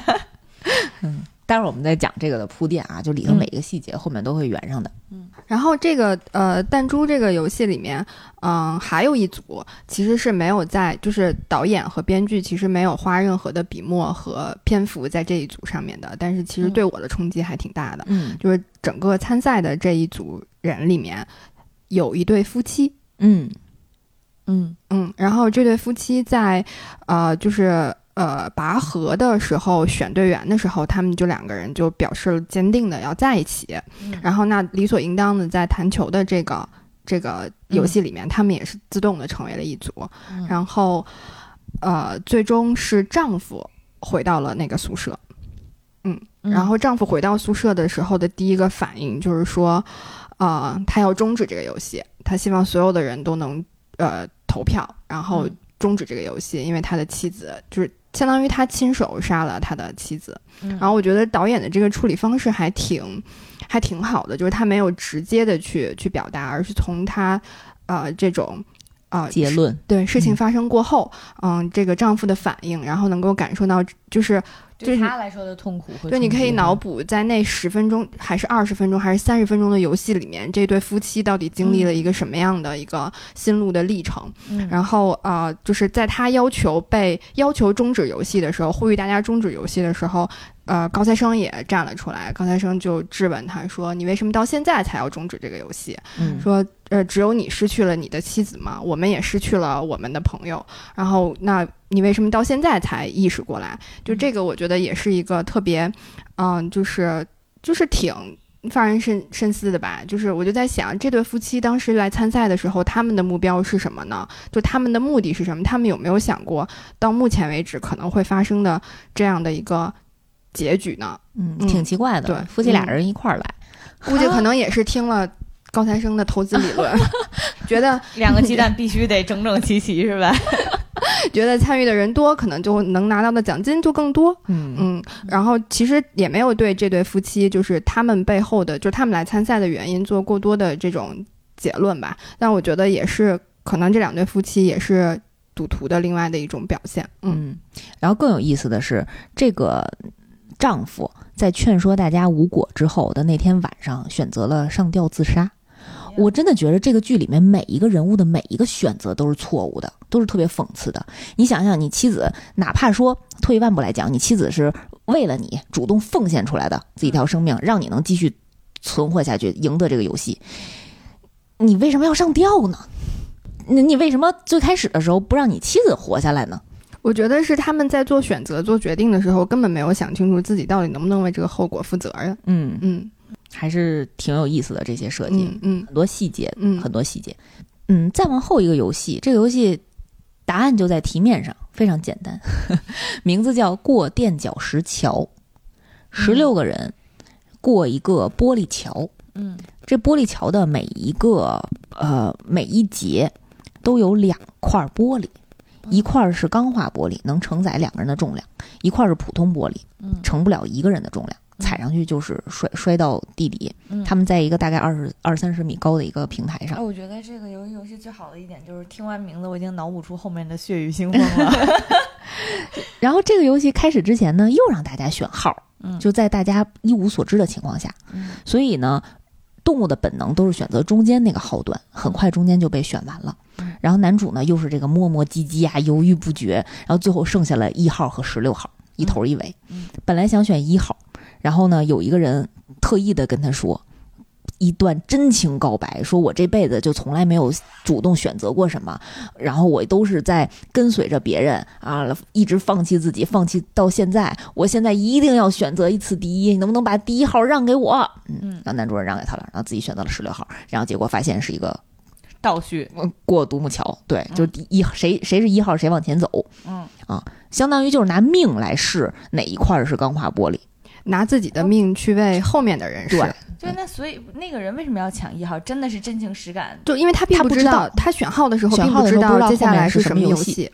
OK，所以他是他在不知道的情况下，真情实感的说了那番话，对。把自己给绕进去了，对，了不起，了不起。把自己忽悠，把自己忽悠瘸了，嗯。然后折在了前面这一块玻璃上。嗯。啊。而且这个这个这个游戏很简单啦，就是过垫脚石桥。嗯。你越往后号数的参与者，越赢的概率就越大。嗯啊，所以前面的一些细节，镜镜头全部都是那种神庙快跑的，我一边跑一边底下石头碎，然后嗷嗷跑，只要我跑得够快，碎玻璃就追不上我。但是这个游戏追上了，追上了。对这个游戏，就刚才最早酸奶讲的一点，它没有任何魔幻的情节在这里面，它就是特别现实。你踩上了，你不论是你第一下还是第零点二下踩上的那块玻璃，它还是会碎的，你就会被摔死。嗯啊，细节我们不展开了，你回头自己看。完了，最终的结论呢是倒数第倒数三位江晓，嗯，曹尚佑、高材生，嗯还有男主角程其勋，他们三个人最后活下来了。嗯，还是挺值得一看的这一集，虽然没有展开讲，Mars 白马可以去看一看，中间有各种各样人的这个众反应生相，嗯，对，然后这个游戏其实我更想聊的一点就是这个幕后的 BOSS，就是幕后的那些游戏的设计者终于出现了。哦，这个也是，呃，稍微有一点点套路啊，就是还是世界上的这些有钱人，有钱烧得慌，没事儿在家就喜欢看真人 CS，古罗马斗兽场，没错儿啊，然后在家大屏幕看还不过瘾，必须要集中在一起看。嗯嗯，三百六十度实景沉浸式的看嗯啊，所以呃，这个游戏人类不行，我必须，他们不仅看，成就一杠一。他们不仅看，他们还赌。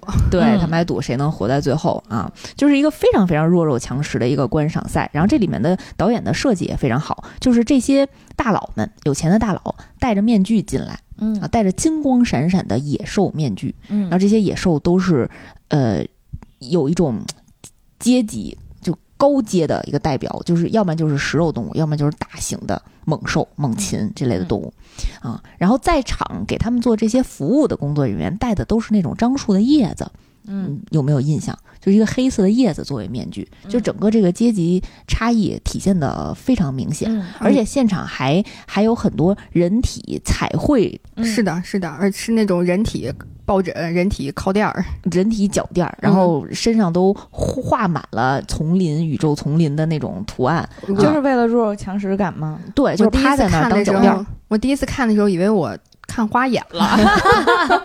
姐夫看的时候也在问：“哎，这是真人还是假人呀？” 但是我当时呃说一句场外啊，当时我看就是有一个嗯呃外国的模特儿，当时还在自己的嗯博客上还写呢，说自己收到了邀参演这部剧的邀请，但是对方没有告诉他这是哪个剧，然后只跟他说是会有全裸的这种镜头，然后有一个高额的那个酬劳，然后他就拒绝了。他就是这听上去特别奇怪，然后他说如果如果知道的话，个 奇怪的，对，说如果知道的话，然后一定会来参演的。他还是不要参与这个游戏了。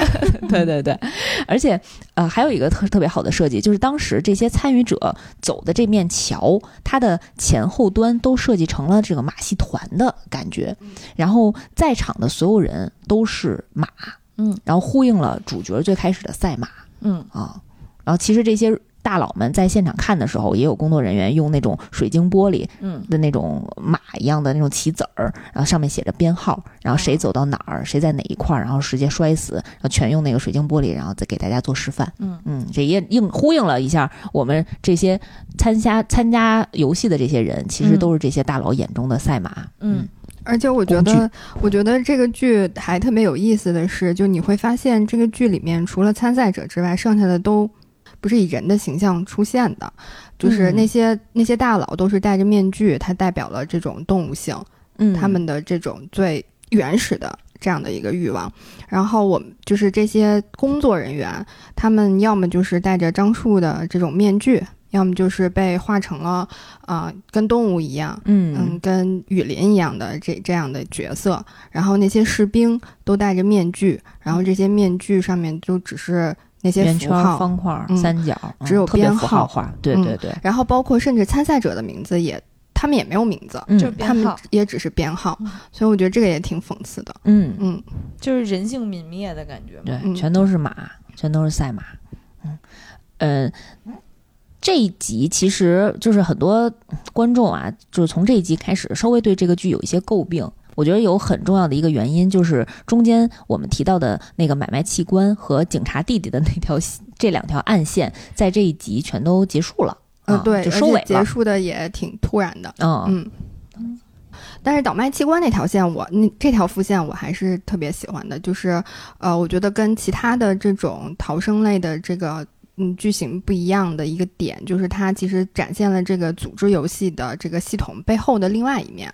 嗯，然后我觉得这个是在其他的剧里面，至少我虽然看的少，但是我也没有看到过，我觉得也是另外一个视角，然后可以去也是探索人性的一个一个角度吧。嗯，然后另外就是，呃，倒卖器官的这件事情的存在，你也可以看到，就是大家对于系统，嗯、对于权力这件事情，他们每个人不同的反应，就是或者像那个游戏的主持人一样，嗯，然后还是说我也跟着这个权利一样，我钻这个权利的空子。空子，然后有样学样，嗯，做不公平的事情，或者做更黑暗的事情。嗯嗯，这块儿我觉得特别讽刺的点是在于，当那个主持人揭露了买卖器官的这个、呃这个团伙，然后跟他们说，我其实对你们，嗯，这些把这个器官运到哪儿卖给谁，我都不关心，但是你们破坏了这个游戏的公平性，就是因为你你们提前透露了游戏。对，提前透露给了，就是他们不是收买了一个医生嘛，提前把这个下一关的游戏透露给了玩家，嗯你们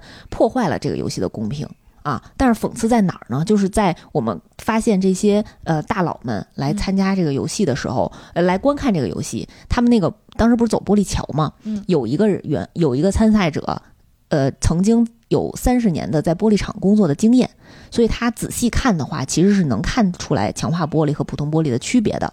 当时大佬观赏性就减弱削弱啦，嗯说这这哪行啊？这不刺激了。然后主持人就说：“那我调整一下现场的光线，直接把前面的灯给关了。”牛逼！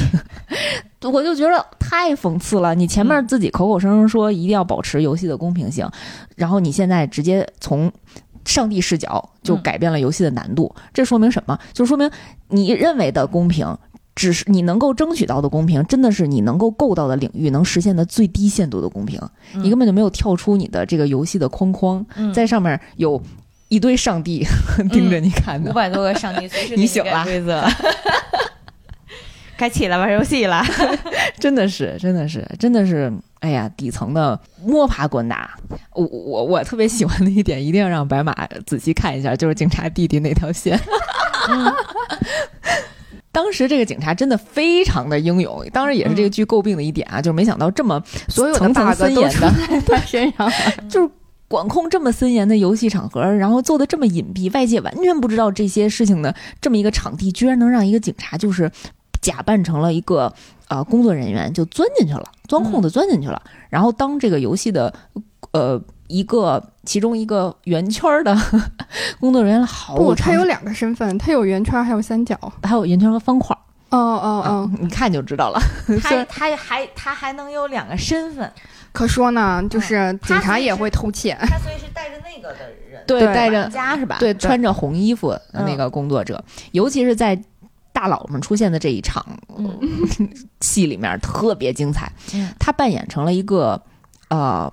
服务生，嗯。嗯，然后有其中有一个大佬，因为赌博输了，嗯，非常的生气，然后就是让这个服务生给他倒酒，在他给他倒酒的时候，从他的眼睛里看到了光，然后就看上了这个服务生，就拉住了他的手，说：“你坐下，咱俩聊聊。”然后后来呢，这个警察就反向握住了大佬的手，咱俩出去聊。那块的戏真的非常精彩，然后他们俩就进到了一个小黑屋里头，然后大佬就脱光了自己，然后跟警察说：“如果你能在五分钟满足我的话，我就改变你的人生。”哎呀，我的天哪，非常赤裸裸的调戏啊！然后警察就反手捏住了他的脉门。掏出了小宝贝儿是吧？掏出来了他的大宝贝儿，一把真枪，顶住了他的头。如果你能在五分钟满足我，我就留你一条命，饶你一命。大佬说太刺激了，我喜欢这个，特别精彩，特别精彩啊！然后这个警察警察就通过这个大佬得知了这个游戏的一些幕后运作的规则，然后把他的录像录了起来，然后从那个地下的。呃，一个管道逃走了，然后游游了很久，然后爬上了一个小岛，但是最终呢，还是被这个游戏的管理员逮到了。嗯嗯，身上中了一弹。嗯，从悬崖上摔下去了。嗯，但是摔下去之前，他发现这个游戏的管理者是自己寻找多年的哥哥。嗯，这这块这条线稍微有那么一毛钱的离谱。嗯，有一点儿。但是这块我觉得是给第二季埋一个扣，因为其实从他中弹的地方看到，就是他其实是肩膀中弹。嗯，然后从。掉入了水中，所以其实生存的几率还是有的。所以我觉得在第二季应该会给他再再挖出来。嗯，后后面还剩下一个游戏啊，比较简单，我们快速来讲。在这个第六个游戏开始之前，呃，游戏参与者呢给剩下的这三个人一场盛大的晚宴，终于让孩子吃饱了。对，吃了一顿牛排。对，但是很可惜，对，送行饭。很可惜的是，江晓那个女女主角女性角色，她在呃上一轮。呃，玻璃栈道的那个那个游戏的环节，最终的时候，现场的那个玻璃桥实施了爆炸，他被那个玻璃桥爆炸的碎片拉伤了肚子，嗯，其实受伤了，嗯，所以当时那天晚上吃完饭的时候，他们呃在自己三个宿舍床上休息的时候，男主人公看出来了江晓有一些异样，嗯。嗯，就过来主动询问他，你怎么了？你是不是受伤了？啊，男主就主动过来跟江晓讲，我们来达成合作。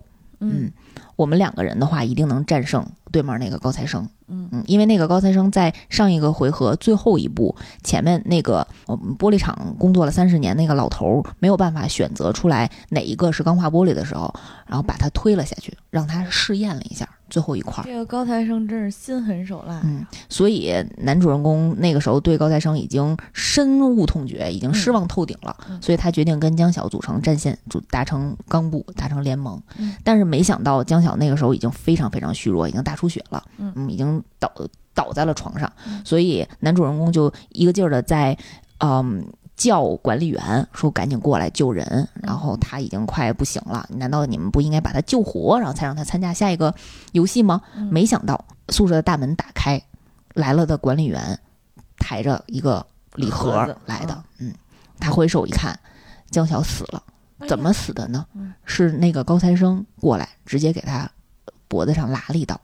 当时他做那个举动，我也挺诧异的。我觉得江晓那样就已经，你马上就不行了，你为什么还要补刀？嗯，然后结果那个高材生在最后一个游戏的过程当中说了，说为什么？说因为我知道哥你就是这样的一个人，你为了救江晓，你能豁出一切，你就是这么一个脑脑袋不好使还爱 乱管闲事儿的烂好人。嗯你不顾一切的话，你肯定会联合江晓选择二对一结束这个游戏。嗯我不能让你在最后一个环节放弃游戏，这样我什么都没有了。我们都已经坚持到现在了，我觉得特别符合他的人设，嗯嗯，完全就是扣上了这个个人利益至上的这个人的任何一个选择。嗯嗯他应该是这里面最爱赌的。嗯，我但是我觉得嗯真的他是自始至终都表里如一的一个人，嗯，所以最终江巧就没有能活到参与最后一个游戏。嗯最后一个游戏就扣到了《鱿鱼游戏》这个剧集的名字，嗯就是两个人来完成鱿鱼游戏这个简单的儿童游戏。嗯，过程还挺壮烈的，就是又是扎腿，又是咬脚踝，你能想象的那个肉搏能用上的，大家都用上了。对，最终男主人公占占了上风，他在即将要踩到鱿鱼的那个头部宣读胜利的时候，他选择了放弃。嗯，很诧异的一个选择，所有在场的大佬都惊呆了，说他要现在放弃四百多亿的奖金吗？嗯嗯，他就回来跟高材生在躺在地上奄奄一息的高材生说：“我们回家吧。”他还是想活着回去。我要是高材生，我听到这儿都生气了。你不要，你把钱给我呀！高材生真的生气了，你猜他干嘛了？啊，他自尽了，他拔起旁边的一把刀就插到了自己的脖子里，因为那个时候他真的已经奄奄一息了，啊他没有办法再打败那个男主人公了。嗯，他在最后就是哪怕你拿，你要真对我感情那么深，你拿了钱，咱俩分行吗？真的是，真的是，他拿了钱干嘛了？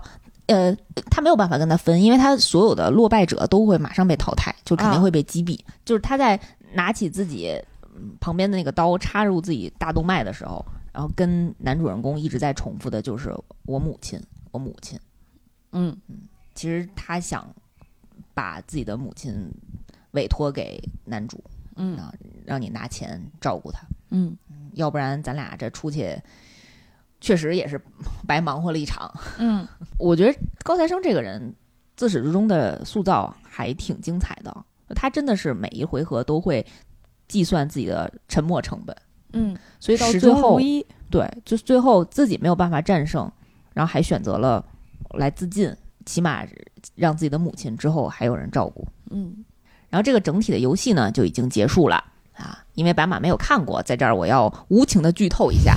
嗯，我们之前一直提到的零零一老大爷，其实是这个游戏的大 boss。嗯，这个 被剧透的好惨呀！我，谁叫我不看呢？真是。其实里面有很多很多很多细节，就是你如果在你如果现在看的话，你都能看到。比方说最开始的时候，一二三木头人儿，当大多数大多数人第一轮都被击毙之后，然后是老大爷第一个乐着跑出去的，就带领着后面的人往前继续跑。嗯啊，然后团队内斗、自相残杀的时候，嗯然后老大爷明明是睡在最靠外的底层的一个床铺、嗯啊，如果是产生内斗，他一定被打死。对对对，一定会被首波攻击到。然后，但是没想到他活到了最后，而且他是出现在最高处的一个床铺上，然后大声的喊：“我非常害怕，大家都快停手啊，不要再这样啦！”然后主持人马上就选择了现在冲进去阻止他们。所以你是在第几集猜到的？我其实没有猜到，我也没有猜到我。其实没有猜到。然后我看嗯很多人说他们从第二集就猜到了，我就在想第二集，我是不是是看过多少我是不是同类的？白看了这部剧？我其实没有猜到，因为我觉得老大爷的这个角色，他即使不是大 boss 的设计，他前面的也一直都非常非常出彩。嗯就他那个痴傻的状态，然后以及在糊涂当中，然后认清嗯团队现在的目的，以及想要施舍给男主最终的一个胜胜算的时候，就是最终赢得那场比赛的时候，我觉得这些戏都已经很好了，嗯就没想到，真的没想到他嗯埋了这么一个特别大的扣儿。嗯他是什么？他是什么人？他是一个非常非常有钱的富人。嗯，有钱到什么程度？有钱到觉得人生无聊，行，人生没有任何乐趣，嗯所以他选择制造这种游戏，嗯嗯，来满足其他大佬的观赏乐趣。嗯然后所有的游戏自己参与一定比旁观更加精彩，所以他在已经得知自己可能这个这个他就坐在台上看相声的那种观众。他他得进去参与说相声，嗯嗯，当然也肯定是在我觉着这个人物的设计肯定还是在自己的脑袋里面长瘤，发现自己命不久矣的前提情况下才选择的参与。流是真流，瘤是真瘤啊啊，自己跟男主说的那些以前。妻子啊，孩子啊，玩游戏呀、然后在这种苦的生活当中经历过，这些嗯全都是真的。然后甚至他告诉了男主自己的呃姓名，也都是真的，只不过当时没有手机，没法查，这是一个 多有钱的大佬而已。嗯，最后是因为男主在一个人获胜之后拿到了四百多亿韩元的奖金，但是到了最后还是被自己哥们儿强行摁着头拿了。对，嗯但是他一直都没有用这笔钱，他成了一个身家最富有的流浪汉。嗯，嗯，一直都没敢动这笔钱，因为他觉得这也肯定也是脏钱。对，这是高材生的他妈呢？他女儿呢？他妈呢？你说的对呀、哦行，他他母亲因为糖尿病晚期没有得到及时的救治，已经去世了，就是哦从游戏刚回来就已经去世了。嗯然后，所以在一年之后，这个老头子主动把这个男主叫过来，跟他嗯坦白了这件事情。我我觉得就是这个老头儿跟这个男主在赌这个事儿的时候，其实一早就他也挺始终如一的，就是嗯。他对于是不是相信人这件事情上，嗯。因为他在就是自相残杀的那个前之前，然后他就跟有跟江晓说，呃，让江晓加入到自己的这个队伍里面来说，你是自己人。嗯。然后江晓，但是他其实跟之前跟江晓也有过节，因为江晓偷过他的钱嘛。嗯。然后江晓说：“那个我不相信人，我特别不相信能来这里参加游戏的人。”就是男主就说了一句话，他说：“呃，不是因为人值得相信，是因为如果不相信人的话，自己就无所依靠。嗯，我其实挺能理解这个心态的，就是。呃，所有的向外的观念，或者说与人的关系，最终都是与自己的关系。就是他其实说的，嗯，这个是一个相不相信人，这个是一个自己的信念，嗯，所以就是最后都会作用到自己对于能否继续生活下去，然后对于生活、对于世界的观感和态度，嗯嗯、然后这部剧最后的最后是讲，呃，男主人公去了一个理发店，嗯 改变了一下自己的造型，嗯染了一个巨红巨红的头发，像樱木花道一样的那个头发。嗯 说实话，李正宰确实不太适合红色的头发。嗯，然后决定去美国找自己的女儿。嗯我看了一个分析啊，有人是说，嗯，为什么选择了红色啊？是因为他想颠覆自己的角色。嗯就刚才扣上我们之前讲的，选择蓝色是游戏参与者，选择红色可能是游戏管理员嗯，啊。他想成为命运的支配者，是吗？对他想作为主导者和支配者，想要翻身吧。我觉得是不是有这层含义在里头？也也许跟导演沟通一下，就又是过度解读的一部分。嗯 反正他这个红红头发的设计还挺微妙的。嗯嗯，他在最后去机场高速的时候，在地铁上啊，看到了车厢对面传出来了嗷嗷的叫声，嗯 特别熟悉。然后又出出现了啪啪抽嘴巴子的声音，也非常熟悉。定睛一看，又看见孔刘这个人了，嗯在给一个陌生的男子玩这个拍画片的游戏嗯啊。然后他就赶紧冲过去阻止了对方，嗯，阻止了那个男子，跟他一直讲，千万不要参加，千万不能。不然就会像我一样得到两亿呢。然后，然后孔刘在他跑过去的呃，瞬间之前就已经坐上地铁，已经走了，然后还跟他 say 了个 goodbye，嗯那 那意思是你抓不到我哟。然后，于是这个男主做了一个什么决定呢？嗯他放弃了去美国找自己的女儿，又给那个名片上的电话打了个电话，然后呢？决定参加游戏，这个剧就结束了。真的，我看到这儿的时候，我满脑子都是天又晴了，雨又停了，你又觉得你行了是吧？你，我觉得他又没有拎清重点，这都不是，这已经不是能拎清重点能解。你你报警啊！哦，他他真的报警了。他他其实在他其实在呃推出第一次游戏的时候，他就去报警了，但是没有警察相信他，因为他在打过去的那个电话是一个空号。嗯嗯，然后警察局用警察局的电话打过去，是一个普通人家的女子，然后警察还说呢，呃，我想玩点游戏呀、我还挺会，我挺擅长玩游戏的。然后对面就疯了，嗯。这是流氓，呃，还挺讽刺的。我我觉得，呃，我自己觉得他是不是想要去终结这个游戏，就是因为他肯定是嗯可能有有这么个这么个意思吧。我觉得可能更多的还是为了第二季做铺垫的。嗯，嗯我要是导演，我下一季上来就让他死。啊，你就想看李秉宪是吧？不是，我赌觉得。鬼不得好死。对，我觉得他挺菜的。就前面他之所以能够活到最后，真的，他靠高材生，对他高材生那个兄弟也帮了他很多，嗯老爷子帮了他很多，江晓也帮了他很多。嗯他唯一就是只是靠舔，然后 真真的是说，这真的那关就完全独立靠自己的话，真的是靠舔，嗯嗯，讽刺值拉满了。所以我们其实也非常期待下一季怎么能把像警察弟弟那个线，还有哥哥游戏管理者这条线，然后还有我们又再一次返回到游戏的主人公这条线，看怎么能圆起来。嗯嗯。导演的牙不够用了。导演说，嗯，就是王菲续订了第二季，但嗯应该不会那么快。嗯导演说实在是太累了，说我再也不会一个人写剧本了。好，那我们也可以再期待一下。嗯嗯证事实证明嘛，就是丈夫父亲没有能够抚养她的这个能力啊。嗯然后好好好在妻子找了一个后爸，妻子找了一个后爸，对不起，妻子也是挺拼的。弹球递给他，嗯，说我们是钢布。哎呀，就是受不了这种，受不了这种。嗯，就你的就是我的，我的还是你的，嗯，错了。你的就是你的，俩换一个，有劲吗？反正都是你的。